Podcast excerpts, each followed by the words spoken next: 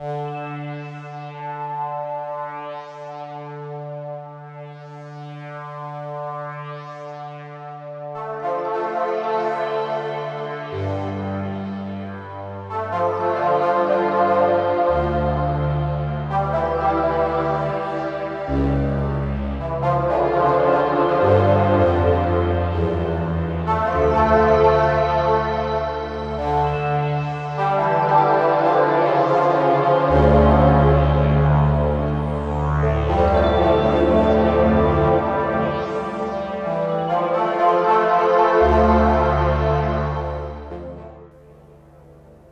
Muy buenas.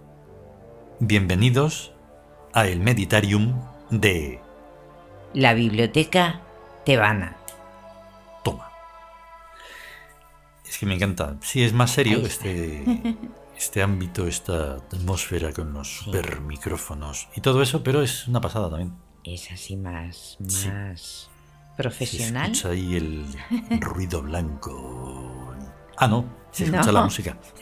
La música. Pero ahora nosotros no la escuchamos. Antes de, de grabar esto, le damos unas cuantas vueltas porque hay un pequeño problema glorioso sobre estas bandas de continuidad del nuevo imperio. Sí, Las bases tebanas.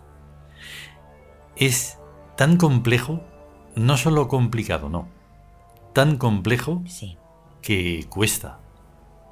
Mm, Claro, porque debe trascender a la razón y Mm. debe ahondar ahí por el misterio y el subconsciente y el supraconsciente y... Tener en cuenta que esto fue escrito en su momento dado, cuando se recibiera esa información, esa invocación, como lo quieras llamar, esa inspiración, Sí, y después, en un micromomento del tiempo lineal normal y corriente de andar por casa, estos reinos estuvieron. Porque son bandas de continuidad, son reinos y son lo que dan consistencia a esto que vivimos. Estén aparentemente o no. Por eso el capítulo de hoy, o sea, esta banda, esta banda arquetípica es tan importante. Así que vamos a escucharlo ya sin más porque esto se está complicando por momentos. Un. Coreg está ahí a tope.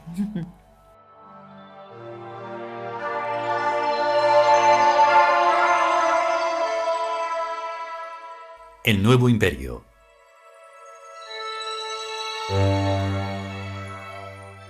Cuarta banda de continuidad. El cristal de hielo. Memphis.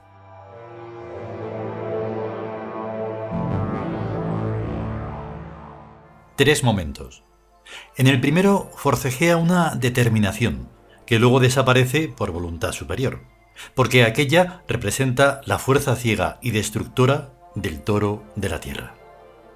En el segundo momento, una vez desaparecida la determinación, el toro pace mansamente en la pradera, pero la fuerza superior que interviene para que eso ocurra produce necesariamente en esta línea una distorsión y desplazamiento inercial que la hace invadir la quinta banda.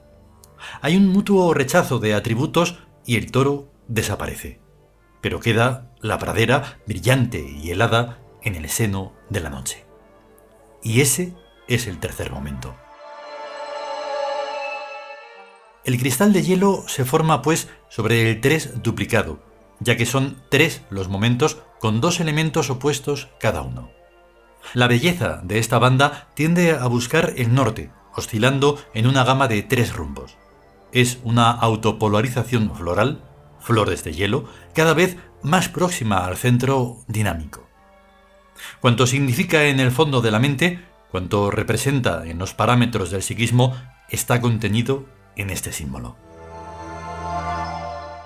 La realidad subjetiva es ambigua, su plasticidad inmensamente mayor que el del mundo objetivo, sus recursos compensatorios inagotables. Pero sobre todo y en cualquier momento es la realidad de la consciencia, su verdad, su juicio inapelable. Esto es así y sin embargo, esto no es así. Contradicción simultánea y en el mismo sentido. Goreg es en la mitología egipcia un simpático dios humorista y mentiroso que pinta a los árboles de árboles, a los pájaros de pájaros, a las piedras de piedras. Pinta a cada cosa de lo que es y por tanto las falsifica. Las hace verdaderas y falsas al mismo tiempo y en el mismo sentido. Goreg es, pues, el dios que tiene en sus manos la llave de las puertas cerradas del principio de contradicción. El trono de Goreg debe estar en la retina, o en el hipotálamo, o donde quiera que sea que se efectúe el conocimiento. Allí dice lo que son las cosas y los seres y los mundos. Dice toda palabra comprobable y verificable, inmediata y remotamente, pero lo dice en broma. Cuando el alma se revela hasta tal grado contra la objetividad que llega al extremo de aceptarla crudamente como única verdad escueta y desnuda, Goreg se sobresalta, se asusta de que su pseudo-verdad verdadera está tan bien hecha que no deje traslucir el carácter dual y ambiguo de la realidad y entonces ejecuta alguna proeza de desajuste, alguna maravillosa imperfección por la que se filtra el vaho del misterio, siempre inefablemente consolador. Y así la objetividad se muestra aceptable y con victoriosas probabilidades de maleabilidad. El psiquismo de los pueblos estacionarios se diferencia del de los pueblos progresistas en su aceptación mansa o crispada del entorno objetivo. Con los primeros, Goreg no tiene nada que hacer, no está en sus parámetros. Con los segundos se divierte a placer y los lanza por donde quiere. Sublimes efectos de la paradoja.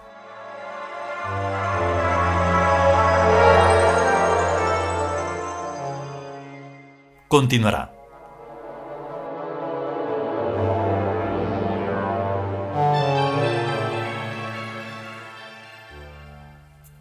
Pues ahí ha estado, nada menos. Nada más y nada menos. La cuarta. La cuarta banda de continuidad. El cuarto reino. El cuarto reino. Es que. El cristal de hielo. Hmm. Y dentro hay un montón de símbolos que determinan todo eso. En el momento de explicarlo, fue así. Sí. Queda luego intentar comprenderlo. Y encima a través de Goreg. Que, que claro, Goreg pues es la apariencia, lo Mm. que parece ser. Sí. Pero lo que parece ser, hay una distancia entre lo que parece y lo que es realmente. Exactamente. Nos pone realmente a prueba, constantemente, Sí. para saber el nivel de cordura que hay que tener en estos aspectos. Por eso hay que controlar mucho el psiquismo, la psique, como lo quieras llamar. Sí, Los que se dejan llevar por la por el desequilibrio, los locos, normales y corrientes, no han tenido un mínimo de control. No lo quieren tener además, porque es muy sencillo. Simplemente tienes que o llevar un tratamiento o comprender las bandas de continuidad. ahí está. ¿Has visto? Y nada más. Es que, Luego claro, puedes a- parecer, luego la- puedes parecer loco.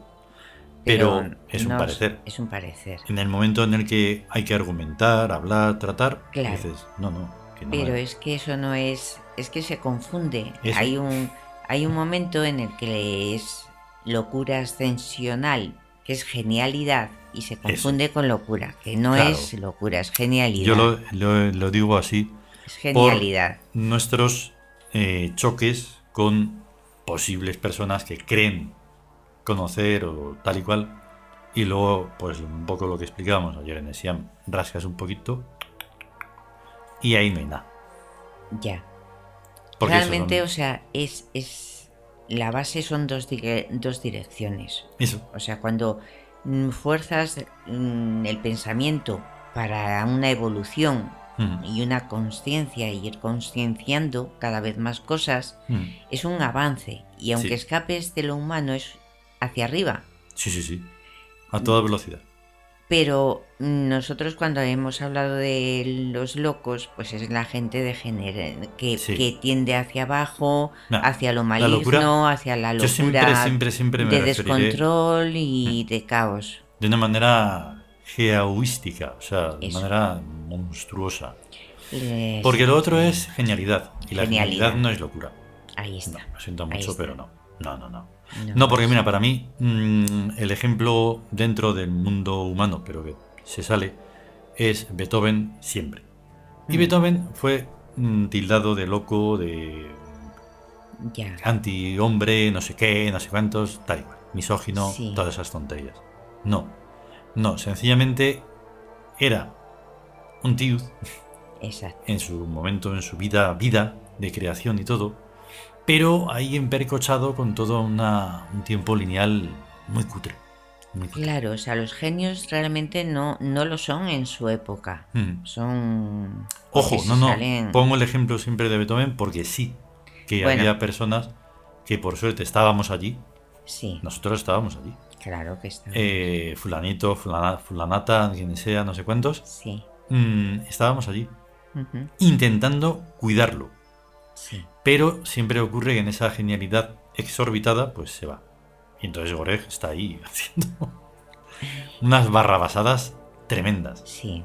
Porque precisamente ese toro que hemos visto desde el principio, que es un tótem, es una fuerza inusitada que se siente de una manera o de otra, plásticamente, sonoramente, Sí. literariamente, por escribir. Claro. Estaba pensando que el toro como símbolo es la reestructuración Mm, por Tauro. por Tauro. Mm, Es claro. lo que reestructura. Pero, al mismo tiempo, lo que hemos hablado antes de grabar, Sí. cuando he visto, he visualizado esa lectura de ese pacer del toro, he visto aquella pradera. Mm, helada, además. Sí. Me refiero que puede ser cualquier cosa de, la más, de lo más sencillo, pero con toda su trascendencia, y lo más complicado. Con toda su trascendencia también, claro. Sí. Sí, sí, estaba pensando antes en el principio de contradicción. Eso. O sea, Es que- realmente cuando una cosa es y no es, a la vez ayuda, o sea, cuando tienes una certeza de algo, es peligroso. Tiene- en, en toda certeza tiene que haber, vale, esto es una certeza, pero tiene que estar la puerta abierta a, a- a romper esa certeza. de par en par. Y entonces resulta que llegas a otra.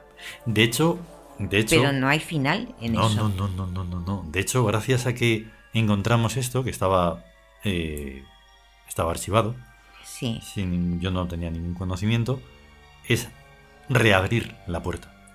sí, Y al reabrir esa puerta, nosotros antes ya habíamos hecho los dibujos de los, De de los los reinos, reinos. Porque los reinos aparecen en el zono. sí. Aparecen en algún escrito más, creo. Luego existen en documentos privados, privadísimos. Y aquí contienen algo que le da muchísima más fuerza. Podríamos rehacer los dibujos una y otra vez. Una y otra vez. Las sonoridades, todo es Sí. eso. Reabrir, abrir, super, abrir puertas y ventanas para darle una consistencia con que no podamos dársela, porque yo siempre me imagino todos estos reinos físicamente, Sí, pero bueno, metafísicamente están está. desde hace ni se sabe tiempo. Y somos tan valientes, tan jóricos, tan lo que sea que intentamos explicar lo inexplicable, o sea, Sí, por eso. por lo menos, o sea, pensamos sobre ello. Sí, sí, sí. Pensamos y entonces se puede sacar alguna conclusión Sí. que puede coincidir. Bueno, y sobre todo Esclarecer cosas. Eso, el principio de que lo acabas contradicción. de contradicción ahí expuesto, pues habrá hablado muchas veces filosóficamente, pero para nada. ¿Entiendes? Claro, y aquí porque, es para algo. porque es que es que resulta que como se tiende a dogmatizar, a Mm. decir esto es así, entonces a publicarlo y que otros Sí. digan que eso es así. Mm. Y nosotros en, en eso decimos esto es así, pero puede ser, Uf, puede ser otra cosa.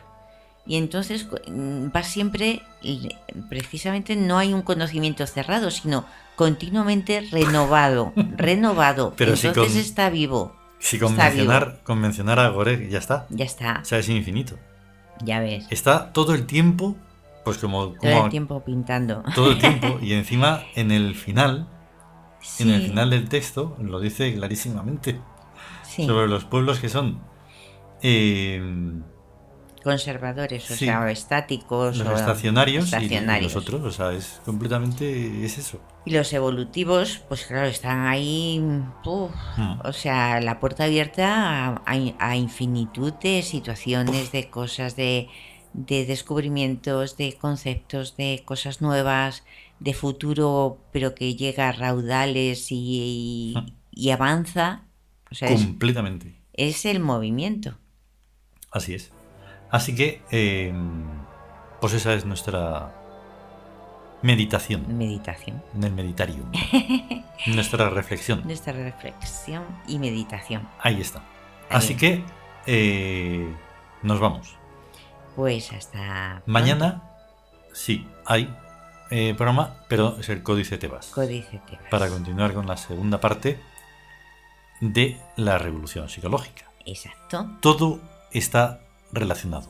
todo, Sobre todo con lo que tiene que ver con Tebas, que es todo. exacto. Así que vamos a estar bien A estar muy bien y a cuidarse. y a cuidarse Hasta luego. también. Hasta luego.